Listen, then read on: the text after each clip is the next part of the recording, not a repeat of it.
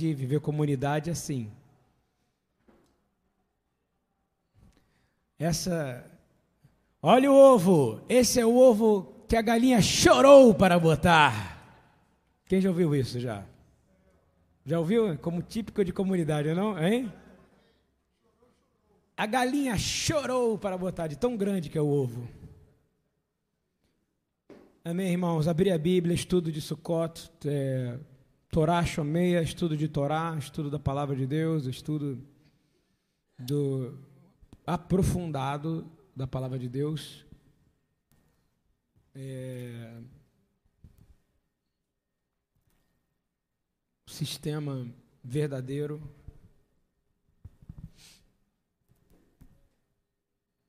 Todo mundo esperto aí, de pé. Não precisa transmitir, não. Marco, não precisa, tra precisa tra transmitir. O louvor também? Me pegou direitinho, hein? Com essa, com essa eu não contava.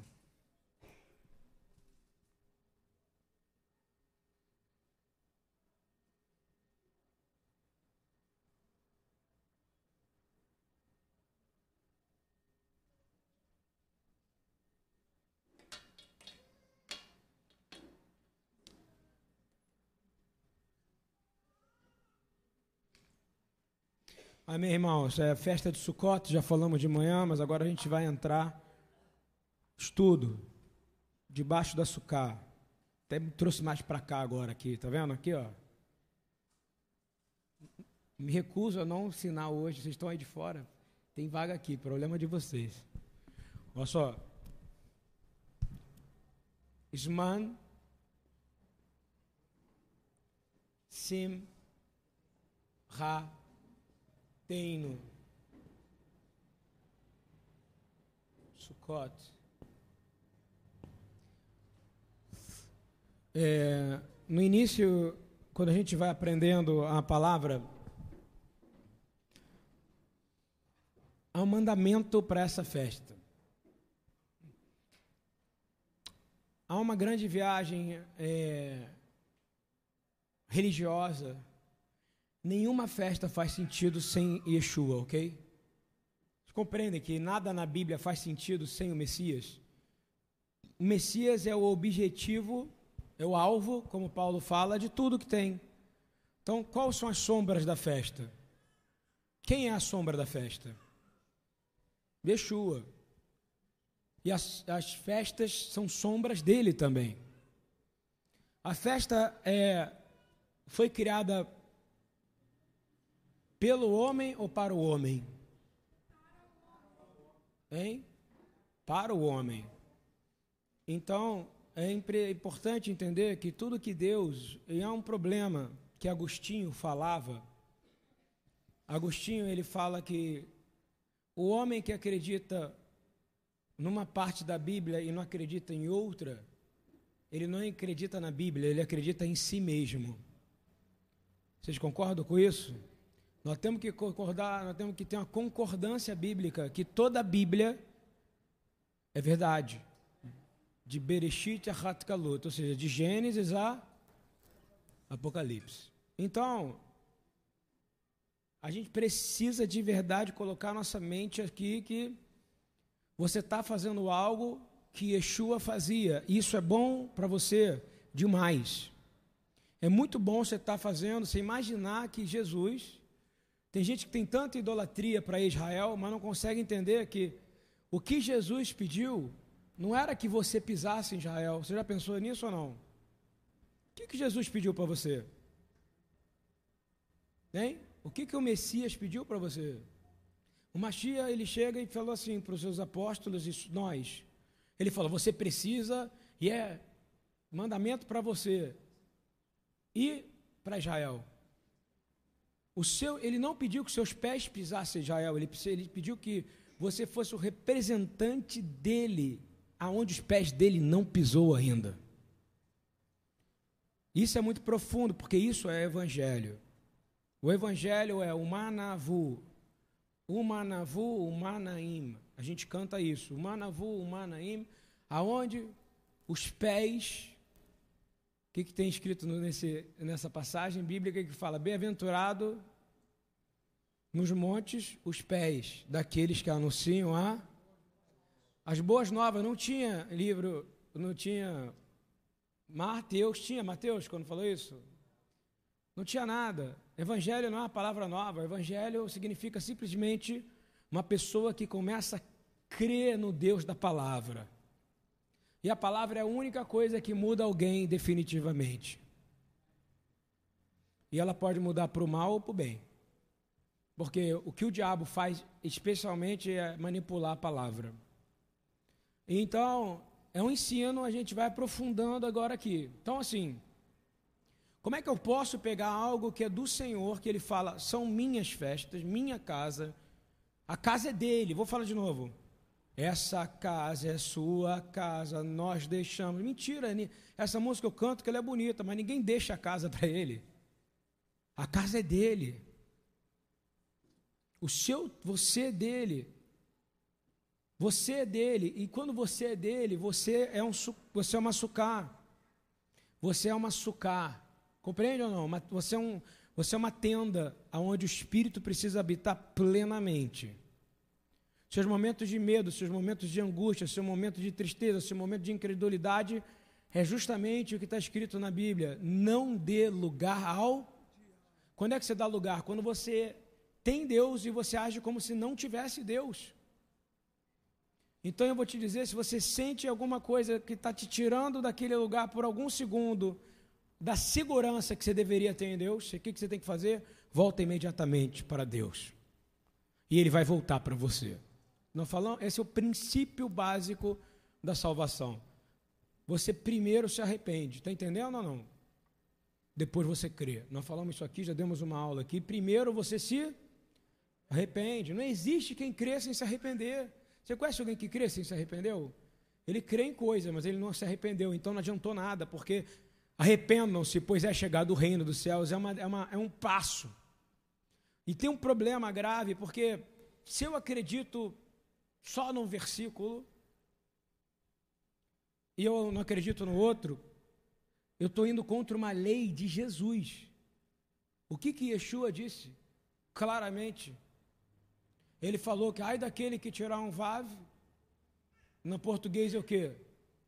Um tio. Ele está falando, eu, ai daquele que tirar o menor dos símbolos e o maior das letras. Não é isso? Porque ele está dizendo o seguinte: não muda nada, eu não vim mudar nada, eu vim, pelo contrário, ensinar para vocês e dizer que eu tirei a punição dessas leis. Tipo, você morreria se você cometesse adultério. Mas na verdade você morre se você comete adultério. O adultério gera morte. Só que hoje você não vê. Antes você era apedrejado, se tivesse o testemunho. Mas agora, um homem que adultera ou uma mulher que adultera é um cadáver que vai dormir com a esposa ou com o marido. Ele não é mais templo do Espírito Santo. Ele é uma habitação de morte, ele é um sepulcro, caia quem está entendendo isso? Até você se arrepender. Mas tem todo o direito da outra pessoa não te querer mais. Porque você trouxe morte para o corpo dela, não é verdade ou não? Quando você adultera, quando você mente, era descoberto que você mentira, mentira. Na Torá você também morria. Quando você queria e dizia, eu te salvei, eu te curei, eu te falei, eu tenho poder, ninguém é eu, não existe eu sou. Existe eu sou na Bíblia? Não. Não existe o verbo eu sou. O verbo eu sou é para Deus, tanto é que quando ele fala, vai lá, Moisés, e fala para aquele povo lá que eu, Rie, Asher, Rie. Então, quando alguém fala que é alguma coisa, Paulo já fala claramente, diz que alguém que fala que é alguma coisa, imediatamente ele está dizendo que ele não o é, porque também é um defunto. Para Deus, nós temos que ser completamente vazios. Quem está entendendo isso aqui? A casa dele é ele que é. Tem uma música linda que a gente canta aqui, que o Espírito não tem que estar tá lá fora. O Espírito tem que estar tá onde? Aqui dentro, arrumando a casa, morando dentro de mim. Quem quer que o Espírito arrume sua casa agora? Pensamentos confusos, doutrinas erradas. É... Só que o problema é que se eu entrar aqui e tirar um versículo dessa palavra, eu me transformo num homem que fez uma apostasia. Não sei se você entende o que é isso. Uma pessoa que faz uma apostasia, eu invento, e o problema hoje de todas as denominações é que elas inventaram as suas o quê? Doutrinas. E isso foi vindo, e vindo, e vindo, e vindo, e só existe um, uma Bíblia. E a gente chama isso de inerrância bíblica. Mas o cara que dá aula de inerrância bíblica, ele fala que certas coisas caducaram, é dizer que Deus é caduco. Outro dia eu fui chamar minha mãe de senhora, ela falou: para com isso. Você imagina, chama ela de senhora, você é da sua idade, mãe. Que isso? Você não fala assim comigo. Estou mentindo ou não? Tomei uma bronca dela. Né? Porque imagina Deus, um ser criador, inefável, inerrável, ele não tem nenhum erro. Você vai dizer que ele caducou? Que aquilo que ele falou é velho, hein? Isso é do Velho Testamento, que velho? Aonde está escrito? Fala para um judeu que Malaquias é velho. Fala para Jesus, aí Yeshua, que Malaquias lá, inspirado por, pelo, pelo teu espírito, escreveu, é velho. Como é que Yeshua reagir? É, eu vou explicar uma coisa para você. Eu e o papai somos um, nós somos eternos. Então o que a gente fala dura para sempre, amém? Assim como a minha misericórdia, por isso que você está vivo hoje aqui. Todo mundo inventou, todas as religiões da terra têm base nos ensinos da criação. Luz, trevas, já reparou? Tudo isso vem da onde? Da Torá. O misticismo bíblico é maravilhoso. João é místico. Místico. Ele recebeu uma revelação. Mas a verdade é que a gente precisa entender que não existe um pedaço. E não dá para eu crer num pedacinho e no outro não crer. E achar que outra coisa que eu aprendi ali é que vai me suprir. Sabe, o que, que você é? Você é um usurpador. Se pedaço serve, se outro não serve. Jesus, quando ele foi tentado pelo Satanás, o mesmo que te tenta, está vendo? O mesmo que te tenta, o Satanás, que tentou ele. O mesmo que fala no seu ouvido e que disse para Eva claramente, disse assim, claro que não vai fazer mal nenhum para você. É o mesmo que está falando no seu ouvido hoje. Esse Satanás não mudou também. É um ser extremamente inteligente, tem milhões de bilhões de servos.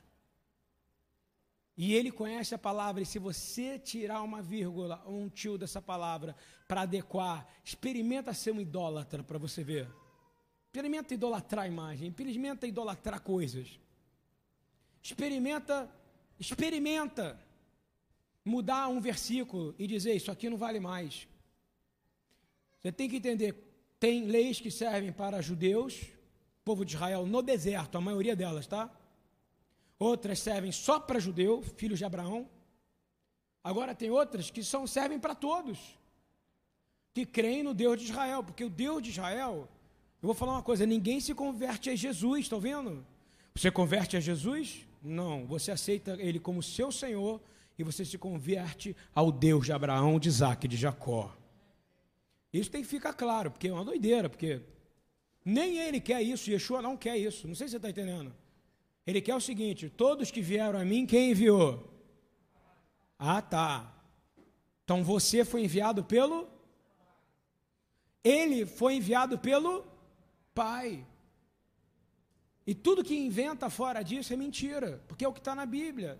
Mas está na Bíblia de Gênesis, está na Bíblia em Oséias, está na Bíblia em Obadias, está na Bíblia em Naum, está na Bíblia em Amós.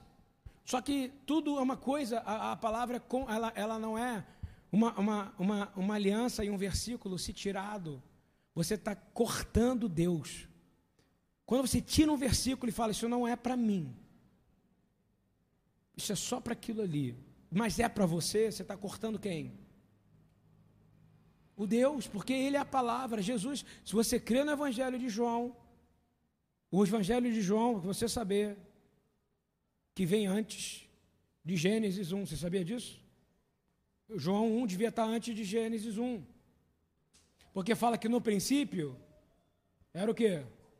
O verbo. E o verbo? era Deus. Meu irmão, e o Verbo se fez carne, habitou? Isso é antes de Gênesis 1. E no princípio Deus criou só depois do Verbo, só depois do Verbo se manifestar, só depois do Verbo de tirar. Aí sim as trevas que tinham, que na verdade é confusão e desordem. Jesus, quando ele chega, ele coloca ordem em tudo. Quando Yeshua chega num templo, que não é um sepulcro caiado, que é um cara que não, que é um cara que anda na linha, uma pessoa que anda na linha. O que é andar na linha? Pelo menos as leis morais, irmão. Pelo menos as leis morais. Se eu pegar os dez mandamentos aqui, tem gente que não vai me saber dizer os dez. Isso deveria estar na nossa cabeça. De, de Êxodo 20, todo o sistema de lei no mundo é baseado na Torá. Você sabia disso ou não? Nos últimos, nos últimos 30 anos que tentaram mudar. Tentaram mudar lá atrás, aí acertaram, porque aí houve o racismo, acabou, os problemas acabaram, não é isso? Pelo menos na lei, concorda? Hein? Mas precisou o povo judeu, junto com os ciganos, junto com os outros povos, sendo o quê? Massacrados em 1947 e 8, ser liberto, não é isso ou não? veio para cumprir o que está escrito, precisou morrer milhões e milhões e milhões para dizer o seguinte: nós precisamos respeitar esse povo, porque esse povo aqui tem direito à terra. Mas ninguém falou isso. Quem falou isso está escrito em Jeremias. Está escrito na palavra de Deus. O que está escrito? Como pode uma nação nascer em um dia? E essa nação nasceu. E aí, por que, que eu estou falando isso? Porque eu pego esse versículo e boto. Significa o quê? Que Israel voltou a tabernacular, concorda comigo? Aonde? O povo voltou para Jerusalém, o povo voltou para. Depois teve 20 anos de sofrimento para tomar o quê? Jerusalém. Jerusalém voltou a ser o quê? Do povo judeu. E Jesus falou: quando Jerusalém voltar a ser do povo judeu. Não é isso? E o povo começar a clamar: Bendito aquele que vem em nome do Senhor, e é clamado nessa festa. Eles ficam clamando durante sete dias: Bendito aquele que vem em nome do Senhor. Mas eles não têm o Messias ainda, porque se eles fizessem isso conscientemente, Yeshua voltava mesmo, irmão. Mas também se a igreja fizesse a parte dela, ele também voltava. Romanos 11 fala que tem que ter duas plenitudes: a plenitude dos judeus e a plenitude dos gentios. Está longe das duas ainda, mas ao mesmo tempo está muito perto, irmão. Eu quero dizer para você que é, tabernáculos tem uma benção na Torá, uma benção na Torá, chama Vesimchata Berraguerra. Significa que você deve se alegrar agora. É um mandamento. Você aceita esse mandamento para você? Mas como é que eu posso me alegrar? Como é que eu posso me alegrar? Como é que eu posso me alegrar? Eu vou te dizer aquilo que a gente falou mais cedo: a alegria do Senhor é a nossa. Mas eu não posso só pegar esse versículo separadamente, tirar e fazer como se fosse mantras para nós. Nós não somos o povo do mantra, irmão. Nós somos o povo da palavra de Deus. Nós somos um povo que vai passar por dor, mas sabe que vai viver eternamente ao lado dele. Nós não acreditamos em reencarnação. Nós acreditamos que Deus cria uma alma só. E essa alma é tão preciosa, tão preciosa, que é o que está escrito que Jesus fala. Ele fala, não vai reencarnar. Porque quando perguntam para ele, lembra dos sábios? O que, que os sábios perguntam? Quando morrer, quem é que deve casar? Como é que vai ser o casamento? Como é que vai ser? Ele fala, não vai haver. Vós serão como anjos. Não é isso que ele fala? Jesus fala, então vai discutir com Jesus se você crê. Diferente. Mas também não fala que crê nele, porque você precisa crer por inteiro. A Bíblia é uma coisa só. Eu conheço ela e aprendo cada dia mais que eu não conheço. Essa bênção está dizendo que você tem que estar alegre, sabe por quê? Pelo simples fato de que a misericórdia de Deus está nesse momento ativa. E cada vez que está batendo o seu coração, a célula funciona, você recebe o oxigênio, o oxigênio se transforma em vida dentro de você. Você tomou água, entra, transforma no seu, no seu sistema sanguíneo, vai para todo o seu sistema do corpo. Isso é um milagre. A vida é um milagre. Você está aqui porque você é um milagre, irmão. Está doente? Amém. Deixa Deus operar. Está com problema? Deixa Deus operar. Quando a gente sofre, nós temos o caso de Ana Lúcia que teve que fazer uma mastectomia, não é o nome disso? Estou expondo não, porque ela deixa usar mesmo. O irmão aqui que perdeu uma perna. Não é isso ou não? No dia que acontece é um problemão. Mas hoje você vive bem. Sim ou não? Porque Jesus vive dentro dele. Você pode dizer como é que eu vou viver sem isso? É fácil usar o exemplo dele. Mas tem gente que é decapitado espiritualmente, que não tem, vive sofrendo. Tem gente que não tem um braço, mas não tem, mas tem braço, mas não tem um coração. Cara, nós precisamos mudar a nossa posição. Do que, que você é vítima hoje? Fala para mim. Uma vez a Ana Lúcia falou para mim: Eu não sou um peito. Ele não é uma perna. Mas sem Jesus nós não somos nada, irmão. Eu não posso mudar um versículo na Bíblia. E é por isso que tabernáculo não é uma brincadeira que uma igreja vai comemorar num dia e vai botar um monte de gente tocando chofar que nem um berrante. Tem que entender o que, que é, tem que entender o que está acontecendo aqui. Nós temos que entender que o Senhor está falando. Ele está dizendo, Veatá ar samer simcha. Deuteronômio 16, 14 e 15. Vou ler para você. E nessa festa que eu te dou, você tem que se alegrar. Cara, abençoa de verdade quem está próximo de ti. E diz assim: você precisa ser alegre. Quem crê aqui que está colhendo, uma vez, você precisa ser alegre. Você precisa ser, em meia tribulação, você precisa ser. Eu nunca me esqueço do salmo de Davi que fala que você vai plantar com lágrimas, mas vai colher sorrindo. Quem crê nisso, gente? Eu já vi gente desesperada falando: vou morrer. Hoje está de pé aqui. E já vi gente que falou que vai morrer, mas morreu com Jesus e está a eternidade com Ele. Amém? Morrer não é o problema, o problema é como você vai morrer. Que a gente não morra triste, que a gente não morra amargurado, que a gente não tenha uma morte em vida, que a gente verdadeiramente morra para nós mesmos, para que Jesus habite em nós. Nessa festa de tabernáculos há um mandamento, Deuteronômio 16, 14 e 15 diz: Olha só quem ele manda, vamos repetir. Alegra-te, fala, alegra-te. Eu tenho que me alegrar, você primeiro. Depois diz assim: alegra o teu filho, traz alegria para o teu filho, traz alegria para a tua filha, alegria para o teu servo, para quem trabalha com você, para quem trabalha para você, alegria para o levita, seja alegria para o sacerdote, seja alegria para o estrangeiro que não é da tua casa. Dá alegria para o órfão, que era quem não tinha o que comer, quem não tinha família. Dê alegria para a viúva, que era engraçado. Eu já pensei na Bíblia, é engraçado, não tem um viúvo, já reparou? Não. Senhor, e agora? Só tem que fazer o bem para a viúva. É raro ver viúvo, sabe por quê? Porque a mulher vive mais que o homem. O homem morria mais cedo e a mulher se cuida mais, sabe por quê? Pode ver que é mais fácil. Você vê uma mulher indo mais ao médico do que o homem. Estão vendo ou não? Você vê a mulher se cuidando mais que o homem. Minha mulher fala, e aí, não vai no médico não? Fala para mim. Quando eu vou, já estou totalmente destruído. E ela já foi, já fez o check-up, já fez não sei o quê, entendeu ou não? Mulher se cuida mais que o homem, não é não, irmão? É, por isso tem mais viúva. Deve ser por isso. Eu estou inventando, não, estou falando o que eu acho. Porque tinha que ter um mandamento, né? Alegra o viúvo. Não, você é viúvo, meu irmão, serve para você também, amém? Alegra o viúvo, aleluia. Alegre-se todos que estão dentro da tua casa. Que mandamento maravilhoso, não é não? Um Deus que dá uma festa que é dele, que é rejeitado, que é, que é uma rejeitação completa, nem sei se é rejeitação, mas eu inventei. Que ninguém aceita essa festa aceita fazer um negócio que é show, coreografia, dança, mas entender que a gente se alegre não é. Alegria, irmão, não vai vir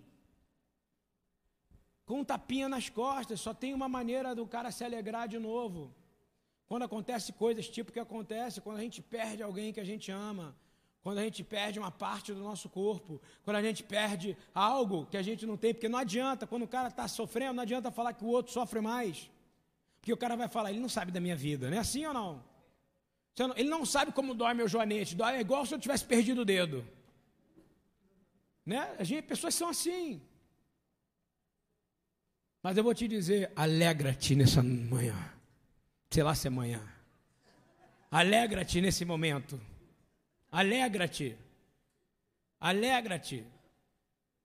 Por que, que ele fala? E olha o que ele vai dizer: se você se alegrar, olha a bênção que você vai receber. O que, que ele está dizendo? Alegria é uma sensação, alegria no sentido de cabala. Ai meu Deus, falou a palavra cabala. É recebimento de revelação da palavra de Deus. Alegria, só quem pode dar é o Senhor. O sexo te dá um minuto de orgasmo ou um minuto e meio, se for bom. Tem uns que duram 30 segundos, tem uns que nem acontecem. É adultos aqui, é ou não? Mas a palavra fala que a alegria do Senhor é a nossa força, irmão. Não procura uma pessoa para você poder ser feliz, porque ninguém vai te fazer feliz. Ninguém vai te dar alegria. Não procura um marido para te dar alegria. Não procura uma esposa para te dar alegria. A alegria tem que vir no Senhor. Por isso que eu conheço gente que sofre tanto, gente que não casou, gente que vive o vô, gente que tal, e que é extremamente bem. Vou dar um exemplo. Dia eu fico quieto, não oro por ninguém agressiva. A irmã falou aqui que é ela, amém. Outro dia, eu fico quieto. Já reparou que eu não sou invasivo nas minhas orações? Eu não fico, vou orar. Aquela ali está tá viúva, aquela ali está não sei o quê, está mancando. Espera que eu vou orar pelo manco, pelo careca, pelo gordo. A mulher está solteira, eu vou lá e oro para casar. Eu não oro. Você sabe por que eu não oro? Porque eu vou falar uma coisa para você. Deus sabe tudo o que Ele faz. Eu não posso orar por algo que nenhum homem vai dar para uma mulher, nenhuma mulher vai dar para o homem. Sabe o que, que é? O prazer real da vida. Por isso que o mundo está dessa maneira. Ele perdeu esse sentido aqui. Ele está dizendo, nesse mandamento é Está dizendo, alegre-se, alegre-se com o que eu tenho para te dar, não com o que o mundo tem para te dar, não com o que a sua mulher, não. Alegre-se e a sua alegria vai contagiar todo mundo, porque a sua alegria vem de mim. E Jesus nessa festa fala o quê? Você vai beber dessa água, nunca vai ter sede, de você vai jorrar o quê? Rios de água viva, é essa alegria que é essa festa. A sua alegria vai gerar vida no outro, vai gerar vida no outro. Sabe por quê? Porque não é sua, pertence a quem? Por que, que foi nessa festa? Está lá em Mateus 7. É essa festa, irmão. A grande festa, nesse grande dia, que é o dia de quê? De limpar o templo. Limpar o templo. O que, que significa limpar o templo? Tinha sangue lá dentro, não tinha? Paredes, tinha sacrifício lá dentro. Igual você. Meu irmão, se eu botar um, se for botar um, sei lá, Thiago que é bom um scanner, desses scanners inteira, igual o que eu fiz, bota um negócio aqui radioativo, outro radioativo aqui, fala, cuidado, não chega perto da mulher grávida, cuidado. Eu falei, ué, como é que eu vou saber se a mulher está grávida, se não chega perto? Eu fiquei sem saber para onde eu ia, e fala, come cinco polenguinhos, olha que exame maluco. Aí come polenguinho, deita na máquina, a máquina te vira para um lado, vira de bruxo, o cara vai, dá injeção na sua bunda, levanta de novo. Aí no final, seu sangue fica, ele expõe você a uma coisa. Eu vou falar uma coisa, muito antes disso, Davi falou: Senhor, eu sei que tu me sondas. Eu sei, o Senhor sabe tudo que eu comi, quantos passos eu dei, não precisava de iPhone, iPad, iTrack. Jesus sabe tudo. Yeshua é o Senhor de tudo, Ele te criou. Ele sabe a distância de cada vértebra da sua coluna, e é por isso que Ele pode curar ela. E eu vou te falar, ele te satisfaz. O nível de adultério e de, de problemas de relacionamento e de desonra, porque ninguém mais se sente satisfeito só com Deus. E busca satisfação em quem? Você não pode me satisfazer. Você pode me dar e falar assim: eu tenho um pudim de doce de leite. Eu estou há anos, sem, não, não, há meses sem comer um doce. Você não acredita nisso? Nenhuma fonte de açúcar. Eu amo, o único doce que eu gosto, eu nem falo para você, para ninguém fazer, porque eu não vou comer, aí vai ser ruim. Eu amo pudim de leite. Se esse cara chegar para mim e falar, eu fiz um pudim de leite, Deus me falou que não vai, te, não vai aumentar a sua glicose. Vai me dar aquele prazer, vai durar quantos minutos? Ai, que gostoso. Tem mais? Não, acabou. Saco, cara. Esse é o prazer que o mundo dá para você. Mas esse mandamento dessa festa fala: eu peço para você fazer tendas para habitar do lado de fora da tua casa, para você ficar completamente vulnerável a mim. Porque eu quero te mostrar que você vai ficar íntimo de mim. E Jesus faz a mesma coisa. Ele fala o que para os apóstolos, hein? Agora, vocês já não são meus servos, concorda comigo? Não é isso ou não? Eu sou o quê? Seu amigo, porque vocês sabem dos meus segredos. Yeshua, ele quer participar da intimidade da sua vida, irmão. Deixa ele entrar e ver o que você comeu na sua geladeira, está ouvindo ou não? A sujeira da sua alma é horrível, a minha também. O diabo ele não quer espírito, ele quer alma. Ele quer as suas emoções, ele quer te destruir, ele quer te machucar, ele quer te ferir. Desculpa citar você de novo, Luiz, mas você é um exemplo para mim, cara. A alma dele não está nem aí se tem perna ou não tem. A alma dele é completa, amém, irmão? Você está entendendo ou não? Quando ele ressuscitar, ele vai correr como uma gazela. Desculpa o exemplo, tá? Fui procurar outro exemplo, corça, desculpa. Gazela é pesado. Imaginei lá, Luiz. Sabe? Mas é, nós temos que encarar nossas dificuldades de frente, irmão. Você é templo vivo do Espírito de Deus. E Ele está falando para você, estou dizendo, alegra-te. Alegra-te na dor, alegra-te nas dificuldades, alegra-te nos problemas. Alegra-te na falta, porque vou te dizer uma vez, eu ouvi no rabino dizendo para mim, quando eu estava sofrendo demais, ele disse para mim: "Fica feliz agora". Eu falei: "Esse cara tá louco? Parece que pegou, parece que pegou uma arma. Fica feliz agora". E eu falei: "Por quê? Porque não há falta nenhuma em Deus, então não haverá falta nenhuma em você". Repete isso: não há falta nenhuma no Deus. A falta em Deus, irmão. Você consegue ver Jesus lá com medo, você consegue ver Jesus preocupado. Porque se ele sabe quem é dele, vai ter aquilo que ele prometeu que ia dar. Eu sou o seu pastor e eu não faltarei para você. Não há falta. Então alegra-te. Anos vão ser difíceis, anos não vão ser difíceis. Você não conhece o exílio ainda. Rogo a Deus que eu nem você conheçamos o exílio. Eu já tive lá no Líbano, já tive. Eu sei que é um povo exilado, irmão. É um povo que tem pátria, mas não pode voltar. É um povo que tem casa, mas não pode ir para casa. É um povo que tem família, mas não pode conectar. Um povo que ninguém entende, porque ele fala: Eu não sou daqui. Não adianta.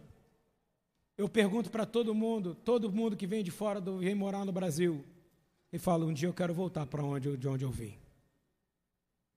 Assim como todo Israel será salvo, eu te garanto. Por isso que o Senhor Deus, através de Jesus, ele vai dizer que a casa do meu pai tem muitas, porque ele fala o que, que ele fala? Eu sou aquele que varei o órfão viver em família. Nós podemos ser órfãos de pais vivos às vezes, mas o pai que está no céu, ele sempre vai te receber com um beijo. E ele sempre vai colocar um anel no teu dedo, vai dizer: Tu é meu filho preferido. Ele vai olhar para o outro: Tu é meu filho preferido. Porque ele pode dizer que todos são filhos preferidos dele, amém? Então você para de sofrer agora, porque o mandamento é hoje. para esse dia de hoje. Entre em festa. Alegra-te. Mas significa que eu não vou sofrer? Vai. Vai sofrer. Vai sofrer. Porque ele também não mentiu. Ele falou tudo lá na Paraxá da semana passada, Paraxá Razino, que é abram os céus e escutem como testemunha o que eu tenho para te dizer. Ele fala que o povo ia viver em exílio. Ele fala todos os exílios, ele fala do Babilônio, ele fala do, do, dos exílios, ele fala das perseguições, mas fala que um dia eles iam voltar e que os idosos iam poder sentar nas praças outra vez de Sião. E hoje está acontecendo isso. E você vai viver uma vida de preocupação, sabendo que tem um Deus que já te separou para Ele. Se arrepende do pecado e começa. Porque o choro vai durar realmente um tempo. A palavra fala que é uma noite. Mas uma noite em hebraico é um dia. Não sei se você sabe disso. Uma noite é um dia, porque é a noite, começa um dia. Mas no, esse dia vai passar. Quem já teve um grande sofrimento aqui que já passou? Todo mundo, é normal. Não é para você levantar, mas é para você entender. Porque o choro vai durar um dia, um período. Mas a alegria vai vir com a resplandecente estrela da manhã que é o sol que coloca ordem em todas as coisas. São dores que passam e ele vai dizer assim: sete dias você vai celebrar essa festa. Nós estamos no sétimo dia. Quando daqui a pouquinho, quando fazer 18 horas ali no relógio, sabe o que vai acontecer? A gente entrou no último dia da festa. E é o dia de limpar. Quem quer ser limpo aqui? O dia que Jesus, a palavra é tão clara, tem gente que não gosta quando fala, fique de pé, Imagina, Jesus se colocava de pé, a palavra está dizendo nessa passagem que fala aqui, e Jesus se colocou de pé. E começou a pregar sobre a festa. Ele foi pregar sobre essa festa. E foi dizer: essa água que está embaixo eu separei para uma coisa que vai acontecer. Zacarias 14, que foi lido. O que, que vai acontecer? A água vai transformar o mar morto em mar vivo, amém? Mas a água que vem do trono de Deus transforma uma pessoa morta em uma pessoa viva outra vez se ela entender que ela é tenda. Quem é tenda do Senhor aqui? Tabernáculo móvel. Ah, tá. Então, sete dias você celebra essa festa. Adonai, Eloheira, o Senhor, o teu Deus. Aonde o Senhor colocar para você. Compreendeu ou não? Aonde Ele escolher. Você vai passar, mas você vai celebrar ela. Olha o que, que Ele vai dar se você ficar feliz. Desculpa, se você ficar alegre, feliz é uma outra coisa. Feliz é até contente com o que você tem. Mas se você ficar alegre com o que Deus te deu, olha o que o Senhor vai te dar. O Senhor teu Deus há de te abençoar em toda a colheita do próximo ano, irmão. E em todo o trabalho das tuas mãos, por certamente essa colheita te alegrará. Quem é que quer colher essa alegria aqui, irmão? Como é que eu posso tirar essa festa? Como é que eu posso tirar uma vírgula da palavra de Deus? Eu não posso. Eu não posso tirar porque eu não quero ferir o meu Deus, eu não quero ferir Ele. Existem três festas principais chamadas Shilosh Regalim. Shilosh, três, festa. Então, três festas de peregrinação. Sukkot é a que mais se vão. Jesus estava indo. É comprovado que ele nasceu nesse período. Porque o verbo se fez carne e tabernaculou no meio. Taberná, tabernáculos. Fez o quê? Morada, não é isso ou não? É uma profecia, que profecia que ele tinha que vir nesse período. E essa festa, ela tem um, objetivo sagrado nela, de mandamento para que a gente abençoasse toda a terra. O judeu é o único povo criado por Deus. Israel foi criado por Deus para ser um modelo e para servir outro povo. Quando ele deixou de servir outro povo, Deus fazia o quê? Botava ele em escravidão. Quando ele deixa de apoiar, o que ele faz? Bota escravidão. Mas tem uma coisa que fala: todo mundo que abençoar Abraão, não é isso ou não? Vai ser abençoado. Todo mundo que amaldiçoar, não vou nem dizer o que aconteceu com o Brasil quando ele começou a amaldiçoar. Mas quando ele abençoou, foi benção, né? É Oswaldo Aranha. Eu não vou entrar nisso. Mas eu quero dizer para você que nessa festa existe. Pega ali para mim, Marco, por favor, o, o Lulav e o Etrog. Um mandamento doido de você pegar espécies, quatro espécies. Esse está na Bíblia, então eu não posso tirar isso da Bíblia. Não sei se você está entendendo. Ele fala você pegar um salgueiro, ele fala que você precisa juntar radás, ramo de mirta, que tem cheiro, mas não tem sabor. Repete comigo: tem cheiro, mas não tem sabor. Depois, o radás. Ah, não, só para explicar. Por quê? Representa aqueles que conhecem a palavra, mas não têm atos bons. Entendeu ou não? Por que, que representa essa folha? É aqueles que estudam a palavra, apenas aquele que Jesus fala. Faz aquilo que eles falam, mas não faz o que eles. É aquele que tem cheiro, mas não tem sabor. Depois, você tem um ramo de salgueiro, aravot, ok? Não tem cheiro e não tem nem sabor. Hum, ele está ali só o quê? Para cumprir tabela. Está ali parado. É boneco de posto.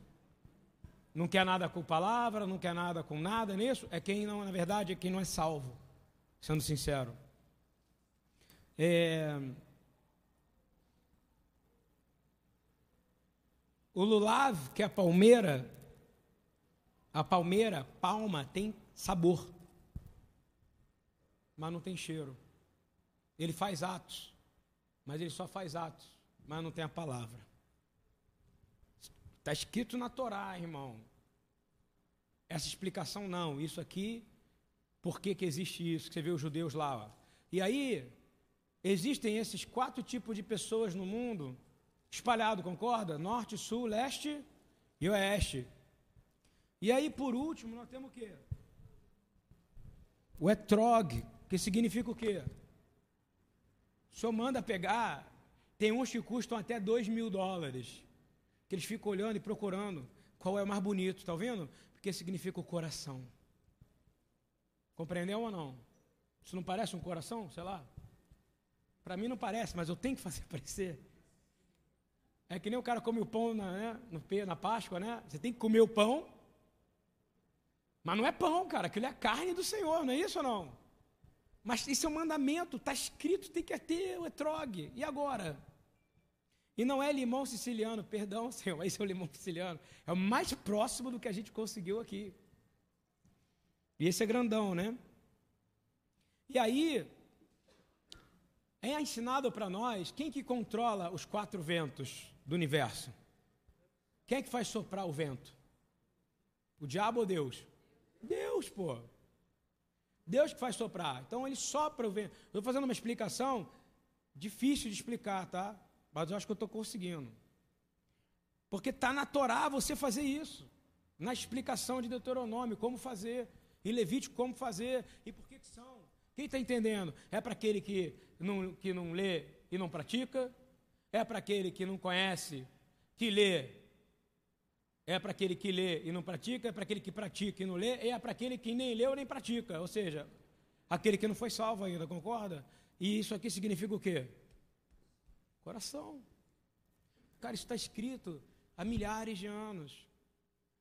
Então, o judeu é um povo, primeiro foi a primeira nação sacerdotal, povo santo, nação eleita. E depois Pedro explica que isso serve para todo mundo. E no livro de Rat Galut, de Revelações, de Apocalipse, fala o quê? Que nós somos o quê? Uma nação de sacerdotes e. Então nós temos que abençoar a todos. Temos que abençoar aquele que tem a palavra, mas não pratica. Tem que abençoar só o que pratica, mas não tem a palavra. Tem que abençoar o que não é salvo, porque Jesus falou: Eu vim para os que não foram, eu vim para o pecador. Então nós temos que aprender a abraçar e abençoar. Todo mundo. Deus é inclusivo. E ele é exclusivo também. Isso é muito bonito, né? Então, as forças naturais pertencem a quem? Ao Senhor ou não? Quem, a que pertence a força natural? Tanto forma que Yeshua andava sobre a água. Não é isso ou não? Tinha poder. Se a gente quisesse, a gente andava. Mas a nossa fé não chega nem um grão de mostarda ainda, porque a gente não está em unidade com Ele como deveria. A gente ainda é muito egoísta, a gente pensa um pouco muito na gente. Lembra que eu falei mais cedo que a ordem que foi dada por Esdras, lembra antes de ler? Fica alegre agora, porque nós vamos ler a palavra. A gente, antes a gente era escravo, hoje nós somos. Quem fala isso de novo? Outro judeu muito conhecido que levou a Torá para o mundo inteiro. Apóstolo Paulo. O que, que ele fala? Antes éramos, hoje somos. Cara, que bênção é essa? Essas bênçãos que foram feitas por milênios pelos rabinos, está ouvindo ou não? Chegaram até você, irmão, porque você foi livre. Ou você acha que Deus não ouviu a oração do povo dele? Ah, não, só serve agora para crente, que crê em Jesus. Não. Todos os sacrifícios que foram feitos no templo, o Senhor pegou como arrependimento e direcionava a Jesus, e eles foram salvos. Amém? Senão vou dizer que Abraão não foi salvo. Senão vou dizer que Arão não foi salvo. Vou dizer que Moisés não foi salvo. E vou dizer que todas as orações que Deus mandou fazer para as nações não serviram para chegar até você, porque Israel foi bênção para as nações. Porque o Deus de Israel é o Deus único. Por mais que o povo do Islã, os árabes queiram fugir, é o mesmo Deus. Só que tenta mudar de nome, o nome, mudar o nome, mas é só o nome o nome impronunciável e inefável daquele que é o Eu Sou. Então, se você entende essas quatro espécies aqui, concorda comigo? Nós entendemos que a gente está fazendo um mandamento. O mandamento manda a gente fazer isso. Ah, não, mas é muito religioso. Eu não estou sendo religioso, eu estou sendo bíblico. Yeshua era legalista? Sim ou não? Não, ele era instrutor da palavra de Deus. Porque a Torá não é lei, a Torá é instrução. E todos nós somos instrutores da palavra de Deus. A lei diminui, a instrução faz o quê? Abre. Jesus, se chegasse para ele legalista, ele fala: Cara, eu criei isso aqui. Eu escrevi com meu dedo isso aqui. Por isso que eu digo: quem não tiver pecado, tira a primeira pedra, que eu sei que todo mundo aqui é pecador. Eu sei o pecado. É porque ninguém fala o que aconteceu na verdade. Na verdade, assim, ele diz assim: Eis que te digo que você fez isso, eis que te digo que você fez aquilo. Jesus deve ter sido pentecostalmente dando aquelas revelações, sabe, de igreja, para aqueles caras todos. Você traiu ontem, você se masturbou aquele dia, você roubou aquilo ali, você. Ele sabia o pecado de todo mundo que queria tratar pedra naquela mulher, não sabia ou não? Hoje ele ia falar: Eis que te digo, que te falo, não é isso? Mas não, ele não é, o papel de Jesus não é acusar. O papel de Jesus é te dar um bom julgamento. Amém? Com Machia. Então a gente precisa entender que isso aqui, quando Marco Gueste for fazer, isso aqui, irmão, é bíblico. Está na Torá. Quando ele fizer isso, significa que nós estamos dizendo que as quatro espécies da terra dos, do, desculpa, todo tipo de gente do norte, do sul. Norte é para lá, tá, Marco? Norte, sul. Aí eu não lembro mais. De cabeça para baixo eu não sei, cara. É. Jerusalém aqui, ó, só para você saber. Tá? Então, assim, você vai fazer essa conta. Você faz direito que eu, sou, eu não sou uma bússola. Então, olha só. Norte, sul, leste, oeste, está declarando, nós estamos abençoando toda a região dessa área e todos os quatro tipos de gente que tem aqui. Quem concorda com essa oração? Isso foi dado muito antes de você imaginar e fazer ato profético.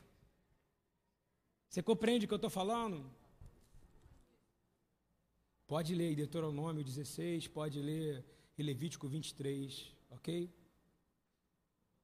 É...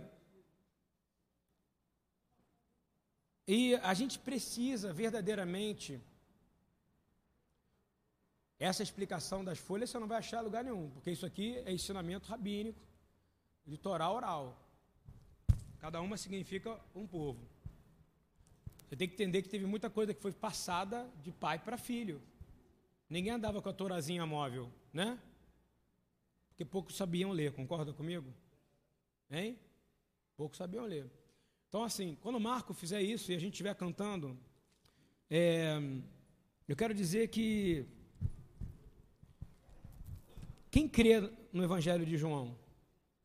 Eu quero saber aqui quem crê mesmo, que, que João, hein? Então eu creio verdadeiramente que Deus nunca foi visto. Você crê nisso? O Pai já foi visto? Hein? João 1, 14 a 18. Fala o quê? O que vem após mim é antes de mim, porque foi primeiro do que eu, e todos nós recebemos também na sua plenitude e graça por graça, porque a lei foi dada por Moisés, a graça e a verdade vieram por Jesus Cristo, Yeshua HaMashiach. Deus nunca foi visto por alguém. O Filho unigênito que está no selo do Pai, esse o revelou para você. E ele se revela através dessas palavras. Como ele gostaria que todo o corpo dele celebrasse as coisas que ele ensinou. Você compreende que, que isso é a coisa mais importante? Porque depois do batismo, quando aparece, todo mundo só fala batizar, ide, pregai. Meu irmão, não é fazendo caravana para Israel que você vai conseguir alguma coisa, está vendo? O Senhor nunca mandou você fazer caravana para Israel.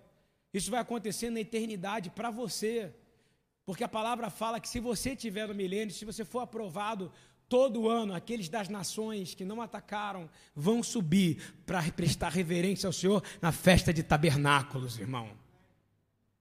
Você vai subir, se você não subiu a vida inteira, eu vou te prometer uma coisa, porque eu posso, está na palavra. Se o Senhor é o teu Senhor, é o seu Salvador ou não? Yeshua é o seu Senhor? Ele que te revelou o Pai? É o que está escrito aqui, foi ele que revelou o Pai. Então, eu te prometo, que serve para você, que está em Zacarias 14. De ano em ano você vai subir, Sião. Está ouvindo bem? Para proclamar: Bendito aquele que vem em nome do Senhor. Só que você não vai dizer isso mais, porque ele já está lá. Você vai se prostrar e vai dizer, como dizia o sacerdote: Bendito é o nome deste aqui que está diante de mim, cujo reino dura para sempre. Vocês estão entendendo que eu estou tentando tirar uma coisa que é mal ensinada ou nunca foi falada na vida de ninguém? Irmão, quando o Marco chegar e andar por aqui, ele vai andar por esse salão, ele vai abençoar. Se você tiver pessoas da sua família com problema, não salvos, pessoas com você tem dificuldade, eu vou te dizer: o Senhor diz claramente que a cruz é escândalo. Está ouvindo ou não? Para os judeus. A cruz é escândalo para o judeu e é loucura para os sábios. Um cara que vive como eu, outro dia fui no, tava faz, fui no, fazer meu, meu, meu tratamento que eu estou fazendo. A mulher chegou para mim, este aqui é pastor evangélico. Eu já fiquei arrepiado. Cara. Ih, cara, vou receber uma pedrada agora. E foi atacado mesmo. Ela fez assim: ó, se ela pudesse sair da sala, ela saía. Mas por eu ter ensinamentos como esse aqui, por eu aprender que que Jesus falou que ele veio para o doente. O que, que eu fiz? Ô, oh, minha irmã. Na verdade, não chamei de irmã porque já ia afastá-la muito, né? Porque ninguém chamou de irmã. Eu falei, querida, que bom te conhecer. Fala, mais da, fala um pouquinho da sua vida. Aí eu pude falar da minha vida. E eu pude falar, me lembra daquilo? Mostra a sua fé que eu mostraria a minha com as obras, entendeu ou não? Aí eu pude, ela foi mostrar a dela, eu falei, cara, que legal, você faz isso, né? Porque ela é, ela é espírita kardecista, eu pude dizer, eu também, ó, eu faço isso aqui, independente de eu ser pastor. Eu sou imitador de Jesus. Então a gente tem que quebrar, porque nós temos que ser tolerantes. A intolerância destruiu muita gente boa por aí. Tolerância não significa que você tem que ser o que a pessoa é. Significa que você tem que recebê-la como Jesus te recebeu. Amar como Jesus chamou. Você não pode escolher quem amar, você tem que amar todo mundo. Ah, mas Jesus também. Mas a palavra fala que Deus odeia o pecado e o pecador. Você é Deus, irmão? Você é um pecador. Vou te falar de novo, se passar, que eu não terminei meu raciocínio. Se passar aquela scanner divino, em você, vai achar um monte de tranqueira, não vai ou não vai? Fala a verdade. Hein? Vai ser igual o médico quando me olhou. Tinha um médico quando me olhou, olhou meu exame e falou: Nossa, tá todo inflamado, não quero nem ver. Eu falei: Vou morrer. Tá todo encarquecado. Olha, olha esse óxido de não sei do que. Eu falei, caramba, não quero mais saber, posso ir embora? Eu vou, pra, vou ajoelhar, porque ajoelhar é melhor do que cuidar. No final ele falou, tem jeito. Você sabe o que, Deus faz com você? Ele sonda você inteirinho agora. E ele tem uma plataforma chamada Nahem. Odul Adonai Kitov Kileolam Hasdo Nahem, Nahem, Nahem. Sabe o que é isso? Ele tem o remédio para a cura da sua alma. Ele tem um remédio que acaba com todo o seu estresse. Porque ele criou você e ele sabe como fazer o equilíbrio na sua vida. Foi magoado, foi violentado quando criança, foi estuprado, fez aborto, coisas horríveis que eu vou falar agora, tá? Matou alguém, foi preso, hein? Bateu alguém. Ele está só esperando você confessar os homens primeiramente, se arrepender, se arrepender para ele, e ele vai te curar, meu irmão. Eu vejo homens aqui que chegavam aqui e graças a Deus hoje melhorou muito, porque agora eles sabem que aqui é uma casa de oração na segunda-feira. Mas no começo, Fábio pegou muito começo comigo. Era tranqueira, né, Fábio? Era estranho, era, era cara fugitivo de polícia, era cara que era drogado, era cara que entrava armado, era cara que não sei o quê. E os homens iam melhorando, iam melhorando, voltando para casa. Sabe por quê? Porque o único antídoto para o mal da terra é o sangue de Jesus. Para um homem arrependido. Mas se você, Deus quer perdoar, quem seria escândalo para você perdoar? Perdoa. Eu tenho um tio que não fala com o outro. Como eu gostaria que ele ouvisse isso. Com que bobeira. Porque a vida, como dizia o meu avô, segundo o meu próprio tio falou, o meu avô Eudox, falou assim: a vida é uma mordida numa semente de mostarda. Ela arde um pouquinho e passa. Faz as pazes com quem você está em guerra hoje, em nome de Jesus. Você vai destruir Satanás. Compreendeu o que eu falei ou não? Não viva uma paz mentirosa, uma paz evangélica, uma paz reformada, uma pax romana. Viva o shalom, shilimut, a plenitude de quem habita em Jesus. Faça paz. Que parta de você a arma da paz. A arma da paz não é fuzil, não é espada. Jesus falou que tem uma espada que corta de dois lados, não é isso ou não? Quando puxar, vai doer. Sabe quando vai doer? Quando você, você for o primeiro. Porque vai doer mais se o outro for o primeiro, concorda comigo? E se ele morrer, hein? Sabe como é que eu abria durante três anos aqui o Segunda Viva? Com esses caras todos destruídos, 70, às vezes 70, 80 caras aqui dentro, cara. Todo detonado, meu irmão. Eu tinha que orar, abraçar. Eu fiz exame para saber se eu tinha tuberculose esse ano. Graças a Deus não tenho. Eu fiz de tudo, cara. Olha, olha, foi nove páginas de exame. Que a gente tinha medo de sentar nas cadeiras de pegar doença, de tão sujo que os caras eram. Deus é bom, irmão, porque aquele que está na obra, nenhum veneno chega nele, irmão. Mas se o cara fizer a obra com o pé dentro e o outro fora, vai ficar doente. Então é melhor não vir. Quando o sacerdote entrava lá dentro do, do Santo dos Santos, era para era valer. Quando Jesus subiu na cruz foi para valer, e ele morreu para valer, por mim e por você. E ele tinha tanto pecado nele, tanto pecado nele. Jesus tinha pecado sim, porque ele recebeu toda a maldição da terra, que Deus não pôde se aproximar dele, por causa de você. E foi para valer. Quando você for fazer algo de verdade, quando você for adorar, quando for amar, ama para valer, irmão. Porque Deus te amou para valer. Ele se entregou para valer. Ele te ama para valer. Ele me ama de verdade. Ele me laçou com laços de amor eterno. Me trouxe para perto dele.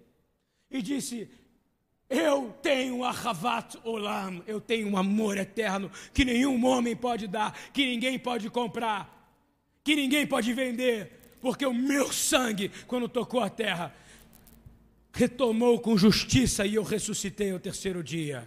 E abri um vivo e lindo e novo caminho para todos vocês. Muda hoje. Muda agora. Muda por amor. Ama a Deus. Se ama. Querido, pode ser loucura que eu vou falar. Às vezes você é o patinho feio. Sabe por quê? Porque você está nadando com marrecos. Compreendeu o que eu falei ou não? Às vezes você é olhado por estranho porque você não está perto das pessoas que te amam de verdade. E você está só olhando para aquelas que não vieram, para aquelas que não estão, para aquelas que foram embora, para aquela. No meu caso, já não olho mais, que no meio que às vezes a gente está pregando, sai um, sai outro, entendeu? Estou nem aí. Eu estou te ensinando a te dizer: você não vê um golfinho nadando com tubarão, vê? Você vê tubarão nadando com baleia? Não. Mas nós temos que ser mais ou menos, mais ou menos, uns seres que têm plânctons. Alguém sabe o que é plâncton aqui? Uma baleia gigante, mas ela traz o que? Alimento. Concorda comigo? Para seres em todo lugar que elas vão. Em Sukkot, Yeshua fala algo. Os homens estavam preocupados em limpar o templo do chão, não é isso ou não? É que nem as pessoas, Marta e Maria, aquele conceito louco, né? Uma é Marta, outra é Maria, uma é Maria, outra é Marta. Uma trabalha muito, a outra está procurando em adorar, não é isso ou não? Tem isso para Jesus, não, irmão. Vou te dizer, tem hora que ele é cordeiro e tem hora que ele é leão, amém?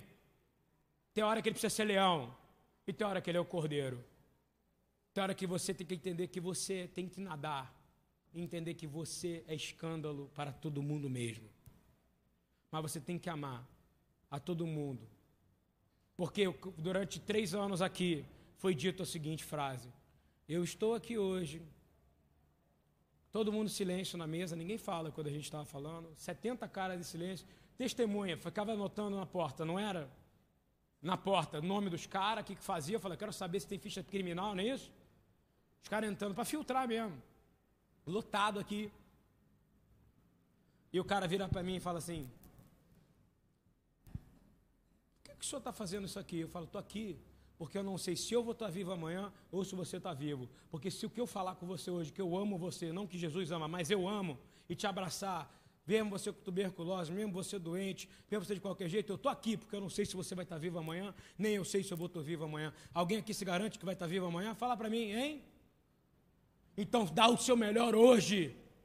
Ama hoje ao extremo e para de ligar para quem não está. Para de ficar preocupado para quem te rejeita, para quem te machuca. Perdoa essa pessoa, liga para ela e fala: Eu te amo. Ela te deu uma chance de ser parecidinho com Jesus. Eu já falei isso mais de dez vezes aqui. Eu quero dizer para você: o Senhor, Ele vai reinar sobre toda a terra a hora que o corpo dele parar de ficar guardando mágoa um do outro. Quem aceita essa palavra aqui? Vou te dizer que 85% do meu trabalho pastoral dos últimos 15 anos foi curar gente que se sente rejeitada. Agora eu vou te dar uma boa notícia. Está escrito no Evangelho: Eu não vos deixarei órfãos. Ele não te rejeitou, irmã. Ele vai estar contigo. E eu vou te dizer: o Senhor vai reinar sobre toda a terra. Você crê nisso? Mas primeiro ele tem que reinar soberanamente dentro da sua vontade agora. Perdoa seu pai. Perdoa sua mãe. Perdoa seu irmão. Perdoa seu ex-marido, sua ex-mulher. Perdoa. Perdoa aquele que te estuprou. Perdoa aquele que te violentou. Porque Jesus te perdoou de coisa pior. Não há nenhum pecado que você escandaliza, porque ele levou sobre si todos os pecados para que você pudesse ter paz, irmão. Para terminar isso, quero dizer para você que o Marco vai vir aqui agora. Pode vir, Marcos.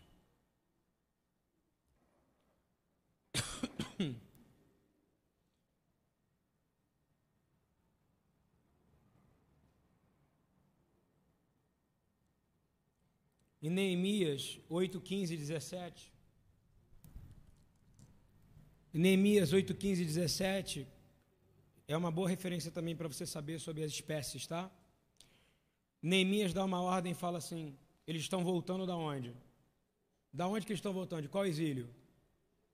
Qual exílio que o povo está voltando para Jerusalém? Babilônia.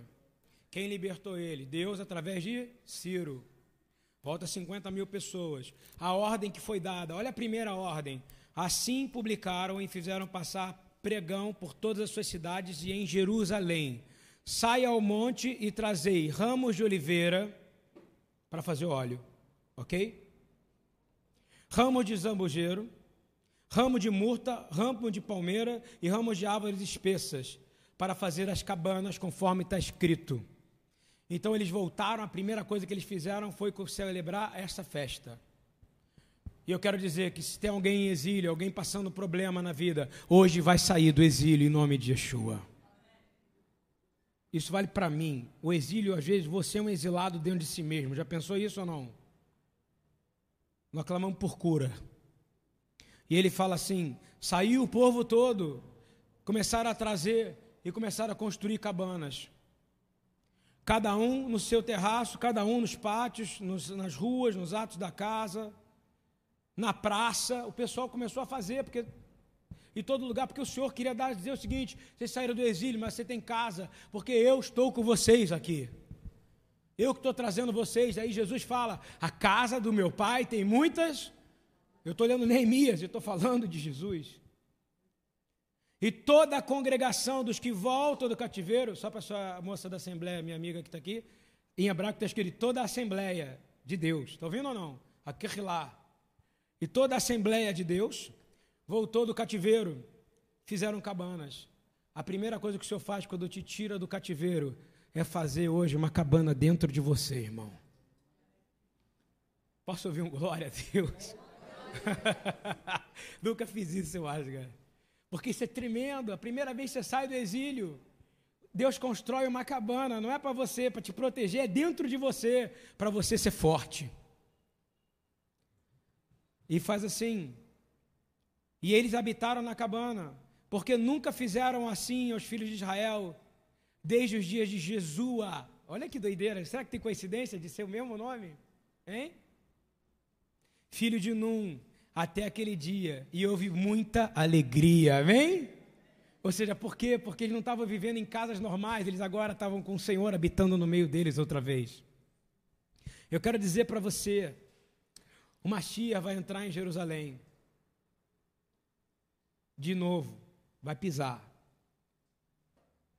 Mas ele agora está pisando com os pés dele no seu coração nesse momento. Quem crê nisso agora? Toda vez que você foi usurpado, magoado, ferido, usado, envergonhado, eu vou te dizer, diz glória a Deus aqui nesse momento. Fica de pé, diz glória a Deus. Fica de pé, vamos ficar de pé, vamos terminar isso aqui. Na glória, foi, foi difícil, foi humilhado, foi roubado, ah, roubaram o seu dinheiro, teve sócio ladrão, glória a Deus, Jesus teve Judas. E o, detalhe, Judas sabia, Jesus sabia que Judas ia roubar. O ladrão da bolsa, né? Mas a riqueza dele é infindável, irmão. Você vai hoje completamente se livrar do peso. Se você quiser. Você é morada do Senhor? Você pode escolher ser morada de outra coisa. Quer ser morada da tristeza? Quer ser morada da depressão? Quer ser morada de, de a palavra e, e, eu vou te dizer, demônio existe. Você crê que Jesus falou? O maior ministério, o maior ministério de exorcismo da história é de Jesus. Não tem outro igual. O que, que ele falou? Se saiu um demônio, mas a pessoa não se converteu, não se arrependeu, volta quanto? Mais um. Então são oito, porque um que já estava dentro. vai multiplicando, depois volta mais sete, mais oito, dezesseis. Então hoje vai sair. Você não é morada de depressão, de rejeição. Ai, eu sou rejeitado. Não, acabou isso para você. O povo voltou, a primeira ordem que ele recebeu foi o quê? Fala para mim. Faça cabanas. Olha que coisa doida. Faz cabana para mim. Vai morar numa cabaninha que você vai tomar chuva na cabeça. Só uma boa notícia: a primeira chuva do ano de Israel foi anteontem. Glória a Deus, amém?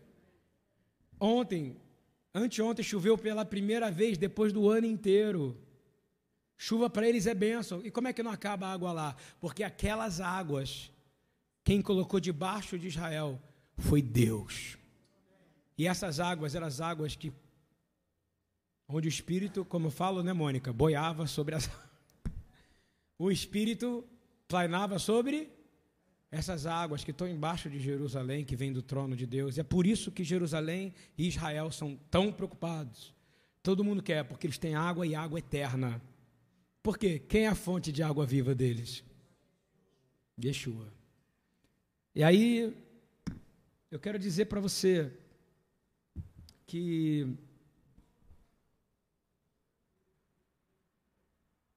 depois dessas coisas olhei, e eis aqui uma multidão a qual ninguém podia contar, de todas as nações, tribos, povos e línguas. Conta comigo quantos são? Nações, vamos lá. Quatro, não é isso? Quatro espécies, tá? Não é por acaso, ok?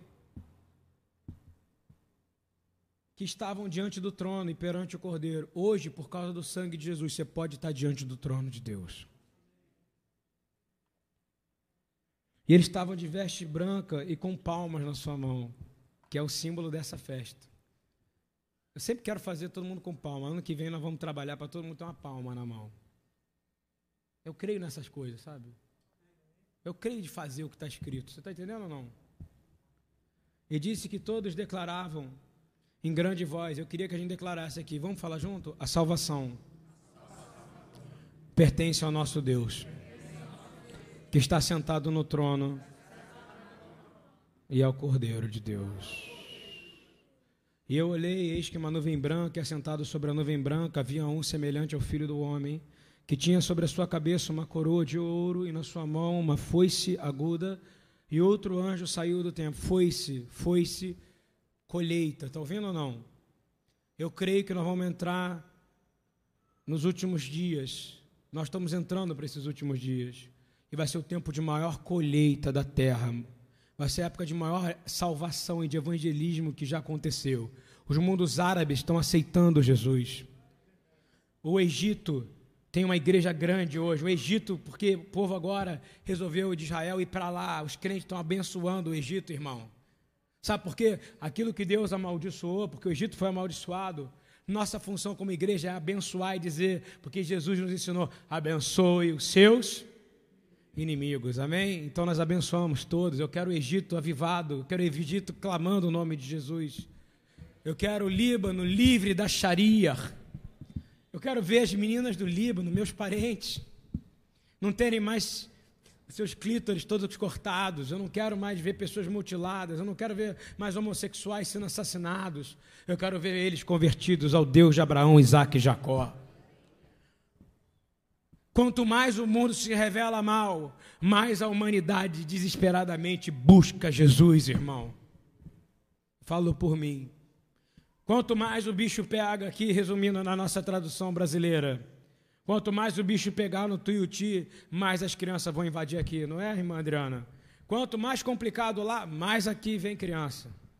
Sabe por quê? Porque nós somos a esperança daqueles que querem uma nova vida. Nunca se esqueça disso.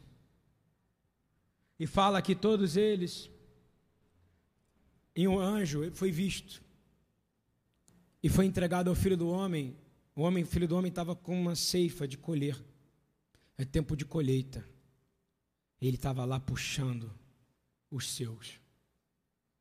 Que foi pessoas que foram usadas para poder trazer pessoas para o reino, cumprindo o mandamento dele. Então, aqui nessa casa, agora, em nome de Yeshua, nós queremos dizer, entendendo essas quatro espécies, significam pessoas da sua família, da minha família, quando ele andar por esse salão, e eu vou cantar uma canção que é Baru Rabá, eu tenho que cantar Baru Rabá, Bechem Adonai, é mandamento cantar isso, porque ele disse: só voltarei quando vocês estiverem cantando o quê? Baru Rabá, Bechem Adonai. Bendito aquele que vem em nome do Senhor. Salmo 118. E nós vamos fazer isso. Sabe por quê? Ah, mas nós estamos em um grupo pequeno tal. Vou falar. Não duvida da oração de um justo, irmão. Aquela pessoa que está lá, quem sabe meu tio que está brigado com o outro, pode agora ser tocado, eles fazerem a paz. Como dói você ver ele falar, vamos no médico, visitar o meu tio, aí o outro nem se mexe. Sabe o que é isso? É o coração endurecido. É um homem bom, gente. Falta às vezes só o despertar. Quantos aqui conhecem gente que são assim? Então hoje você vai entender, quando passar, está representando todo tipo de gente. E nós vamos cantar agora. Posso contar com vocês ou não? Amém? Glória a Deus.